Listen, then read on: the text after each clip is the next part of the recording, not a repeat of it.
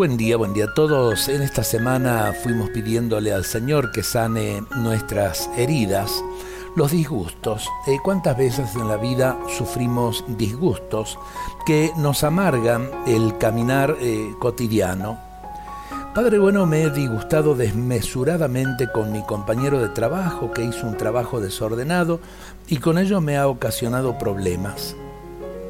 Podemos pensar en multitud de problemas que tenemos en nuestras vidas. Acá se pone como ejemplo simplemente uno. Me disgusté por el modo en que él se ha expresado y me ha culpado por la falla.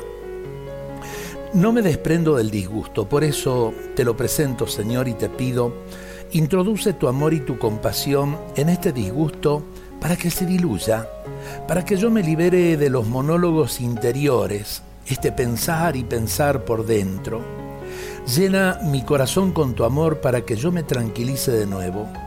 No quiero darle al disgusto tanto poder sobre mí. Siento que no me hace bien. Me dejo llevar por el otro. Pero quisiera que tu espíritu me colme y determine mis sentimientos. Esto es mejor para mí. Así puedo respirar y sentirme libre.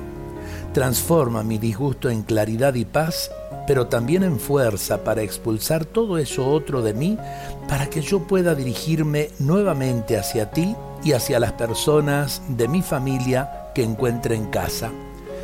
El remedio para todo disgusto, a ver, es simplemente el del perdón. Tenemos que aprender a perdonar de corazón. Eh, no es justo que mantengamos atado a nadie en nuestros corazones. Nos amarga la vida. Dejemos de lado los disgustos y aprendamos a perdonar. Dios nos bendiga a todos en este día.